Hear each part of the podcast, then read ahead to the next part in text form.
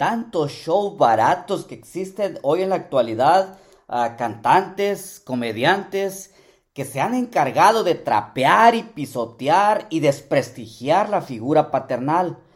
Por consiguiente, eso ha llevado a la destrucción del carácter de muchos jóvenes y a tener una juventud de cristal, así muy frágiles, sensibles, que no los puedes tocar ni con el pétalo de una rosa, porque con cualquier mínima cosa se quiebran, se sienten, y por ende muchos hijos, muchas hijas enojados con papá. Pasan años y no se hablan. Y otro poco también la mamá también se encarga de echarle más leña al fuego para que esto se haga más grande. Se acerca el Día del Padre y me gustaría aportar algo a tu vida.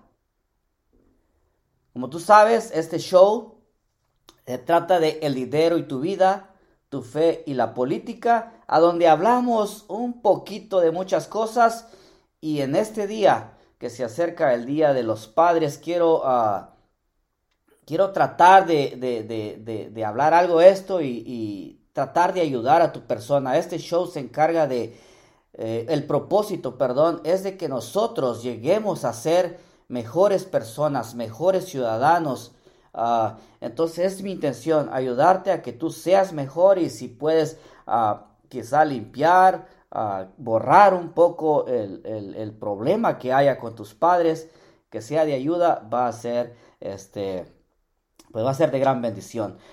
quiero contarte algo acerca de, de mi vida personal. Bueno, este, una lucha una lucha personal, esperando que pueda ser de, ayuda a tu persona. No voy a entrar en, en detalles acerca de mi vida, pero un tiempo donde habían muchos desacuerdos e indiferencias con mi papá. Tanto así que llegué a insultarlo, ah, nos cruzamos de palabras y me enojé con él por un, por un buen tiempo. Ni él ni yo hacíamos algo por hablarnos. No fue hasta que una vez fui confrontado una vez a través de, ah, a través de una predicación.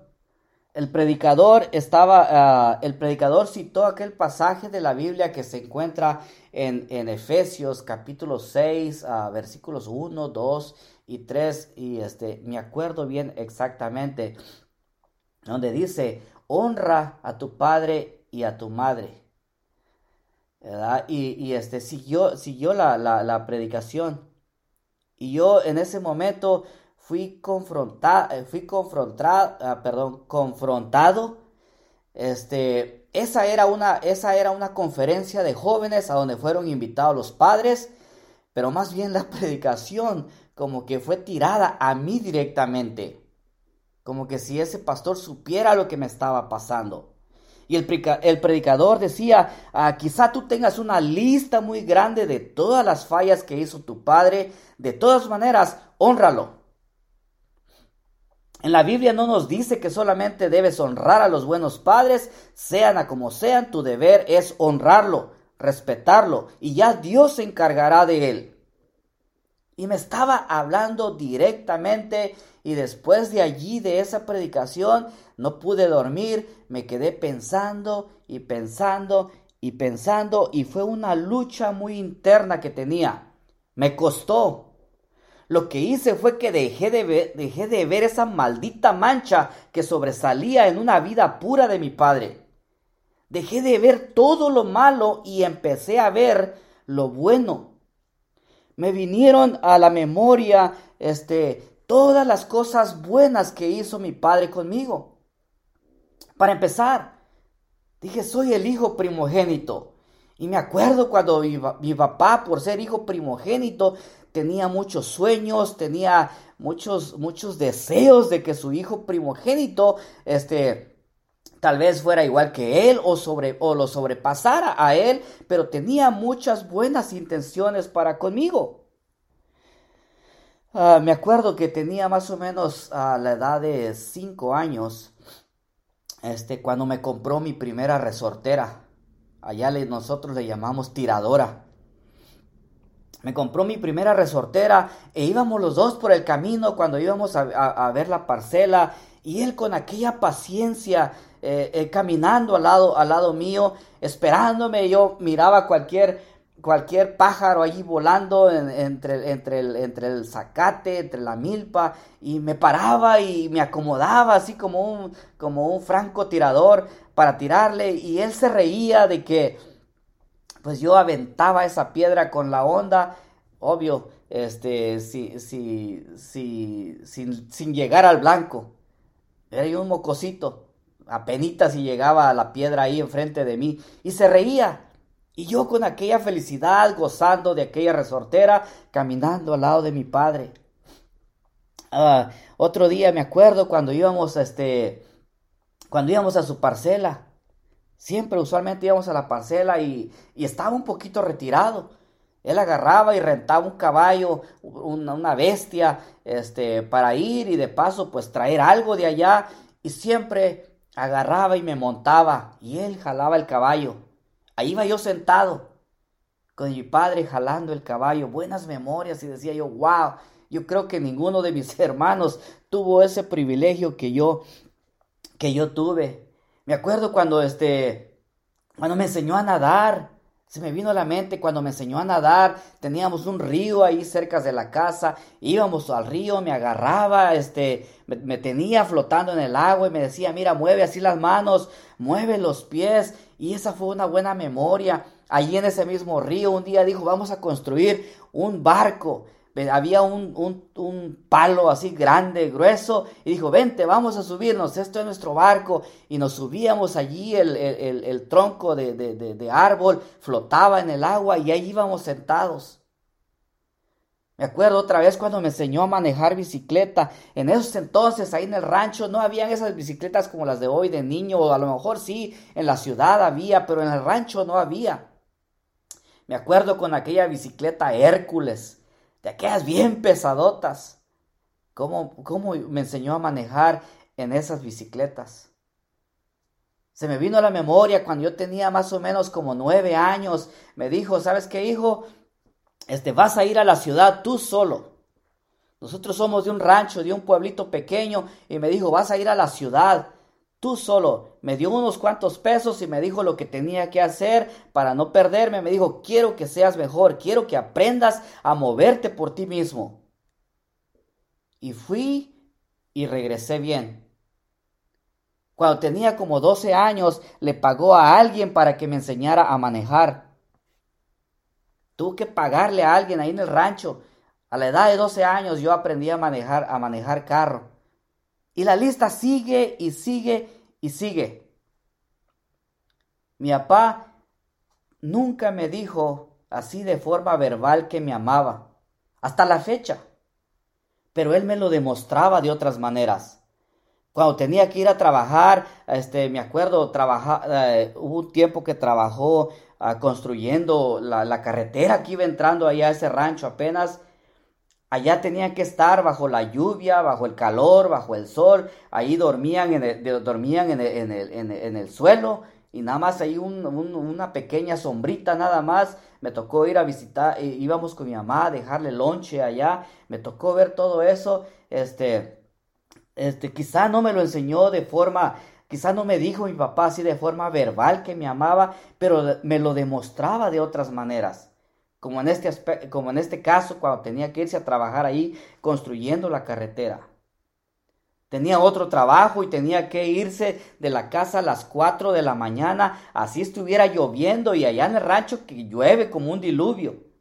Así estuviera lloviendo, tenía que irse a trabajar.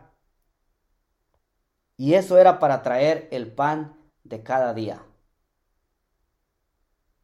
Entonces, cuando vino todo eso bueno a mi memoria, a mi mente, todo ese amor hizo borrar todo lo malo que yo, que, o lo malo que yo tenía eh, en, mi mente, en mi corazón, este, hizo borrar todo eso e hizo que yo, eh, que yo le llamara, que le pidiera perdón y de allí en adelante gozamos, reímos y disfrutamos los momentos.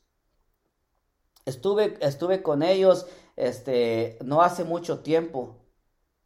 La última vez que estuve ahí este, ah, con él, ah, disfrutamos. Terminé con un dolor de estómago y un dolor de mandíbula de tanta risa.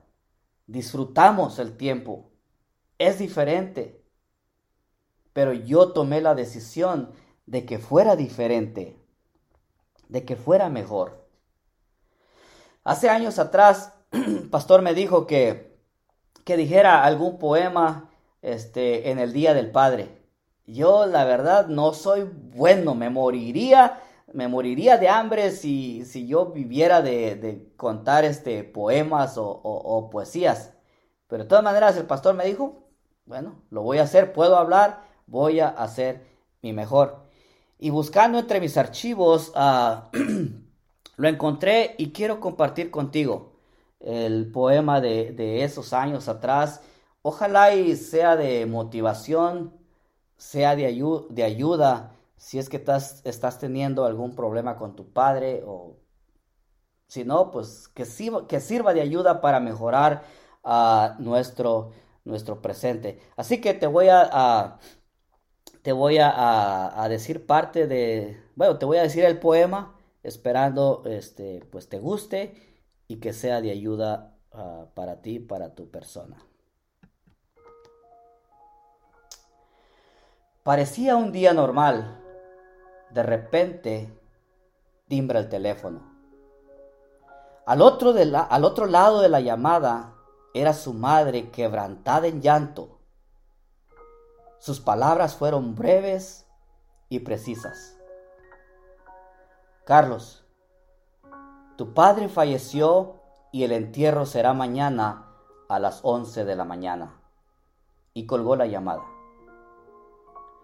Carlos continuó parado mirando hacia el vacío sin ningún dolor, ninguna lágrima, ningún remordimiento. Era como si se hubiera muerto algún extraño. Carlos no sentía nada por la muerte de su padre.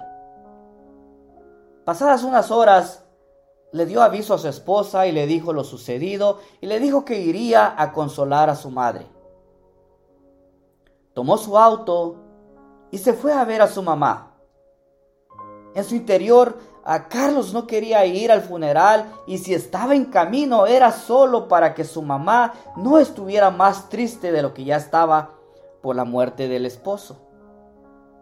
Mamá sabía que padre e hijo no se llevaban bien, ni se hablaban. Después de muchas diferencias que había pasado con el padre, la mamá lo sabía. La cuestión había llegado al final del día después de una lluvia de disgustos de parte de Carlos. Carlos hizo sus valijas y gritándole a su padre prometió nunca más poner un pie en aquella casa. Carlos tenía una profesión. Por lo tanto, consiguió un trabajo razonable, se casó, ah, tuvieron hijos y pasaron muchos años. Y siempre le hacía llamadas solamente a su madre en Navidad, en Año Nuevo, Día de las Madres y en su cumpleaños, pero nunca a su padre. Carlos se había desligado de sus padres, no pasaba por su mente ah, por su padre eh, y la última cosa que deseara es ser parecido a él. Cuando llegó al velorio, habían pocas personas allí y ahí estaba su madre, pálida, helada y llorosa, quien cuando vio a llegar a su hijo, sus lágrimas corrieron silenciosas. Y se dieron un abrazo de desesperado silencio.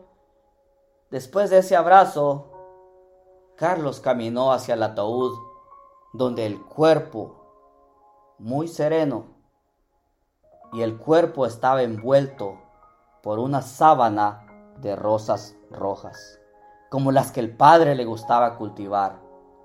Hasta ese momento Carlos no había vertido ni una sola lágrima, el corazón no podía, era como estar delante de un desconocido, un extraño. Luego Carlos se quedó acompañando a su madre hasta la medianoche. Después se despidió, la besó y le prometió que vendría al día siguiente y que traería a su esposa y a los nietos para que los conociera. Ahora Carlos ya podía venir a casa de su madre porque aquel que no lo amaba no estaba más allí para darle aquellos consejos ácidos y de mal gusto. En el momento que Carlos se iba, la madre colocó un pequeño objeto en el bolsillo de Carlos y le dijo, Hace mucho tiempo que podrías haberlo recibido, pero tristemente, después de que él se fue, lo encontré entre las cosas más importantes de su vida. Carlos lo recibió con un gesto de desprecio y se fue prometiendo regresar al otro día. Minutos después de comenzar el viaje de regreso a casa, Carlos ah, metió la mano en el bolsillo y sintió el regalo de mamá de lo que le había ah, dejado el padre. Así un poco desganado, encendió la luz del interior del auto y miró que era un pequeño cuaderno. Carlos lo abrió curioso y lo primero que vio fueron páginas amarillentas de tan viejo y la primera página reconoció Carlos la caligrafía firme del Padre y empezó a leer. Hoy nació Carlos. Pesó casi ocho libras. Es mi primer hijo. Es todo un hombrecito y se parece tanto a mí. Ah, qué feliz soy Estoy tan orgulloso de ser el padre de aquel que será mi continuación en la tierra. A medida que Carlos leía cada anotación, sentía un dolor en la boca del estómago, pues las imágenes del pasado resurgieron firmes y atrevidas como si hubieran sido ayer. Pasó a la siguiente página y decía, Hoy fue su primer día de escuela de mi hijo. Ya es todo un hombrezote. Cuando lo vi con su uniforme, me llené de emoción y le deseo un futuro lleno de sabiduría. La vida de él será diferente a la mía. Yo no pude estudiar porque tenía que trabajar para ayudar a la casa. Para mi hijo deseo lo mejor no dejaré que la vida lo castigue como lo hizo conmigo. Pasó a la siguiente página y decía, Carlos me pidió una bicicleta. Mi salario no me alcanza, pero él se la merece, pues es un buen hijo, estudioso, dedicado. El día de hoy pedí un préstamo a, la compañía ya sé que puedo pagarlo con horas extras. No importa si estoy cansado, pero a mi hijo le daré su bicicleta. Al leer esto, Carlos se mordió los labios. Luego pasó a la siguiente página. Y nomás al verla, Carlos recordó aquella noche que su papá no lo dejó ir a una fiesta. Continuó leyendo y decía, es duro para un padre castigar a un hijo cuando uno lo ama. Y sé que él me podría odiar, pero debo educarlo y poner reglas para su propio bien. Fue así como yo aprendí a, a ser hombre de bien y honrado, y esa es la única forma que sé educarlo. Las páginas continuaban. Unas con cortas anotaciones y otras un poco más largas. Ahora Carlos estaba teniendo la prueba de que debajo de aquel carácter fuerte de papá había un corazón tan tierno y lleno de amor por su hijo. Por fin Carlos llegó a la última página, aquella del día en que Carlos había decidido salirse de su casa. Su padre escribió, Dios mío, ¿Qué hice mal para que mi hijo me odie tanto? ¿Por qué soy considerado culpable si lo único que hice fue intentar a que él fuera un hombre de bien? Mi Dios, no permitas que esta injusticia me atormente para siempre. Ojalá un día Él pueda comprenderme y perdonarme por no haber sido el padre que Él deseaba tener. Después de allí, ya no habían más anotaciones. Carlos cerró de, prisa aquel cuaderno, el pecho le dolía, el corazón parecía haberle crecido tanto, tanto así que se le quería escapar por la boca, pero se le quedaba atorado en la garganta. En ese momento detuvo el carro y desesperado salió del carro corriendo porque necesitaba aire. No podía respirar. Carlos quiso gritar procurando tener a su papá enfrente para abrazarlo, acariciarlo, besarlo y agradecerle, pero no le salía ni la voz para gritar y solo se encontraba el vacío y la oscuridad de la noche. Inmediatamente volvió al auto y dirigió su auto de regreso a casa de su madre, donde todavía habían unas personas en el velorio y el cuerpo del papá en el ataúd. Llegó Carlos corriendo y se acercó al ataúd y en ese momento las lágrimas brotaron de sus ojos. Y acarició y besó aquel cuerpo sin vida y llorando amargamente decía, papá, papá, perdóname. Papá, te amo, papá. Le hablaba a un cuerpo que no escuchaba, que no podía responder, tratando de, de desahogarse. Después levantó la mirada al cielo y dijo, si Dios me mandara a elegir a mi padre, no querría tener a otro que no fueras tú. Gracias por tanto amor. Perdóname por haber sido tan ciego. Te amo, papá.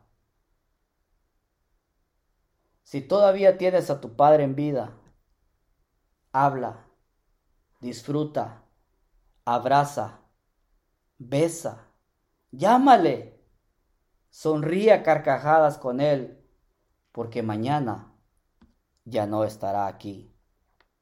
Y en el ataúd no te escuchará. Dios bendiga a mi Padre Dios te bendiga y feliz Día de los Padres.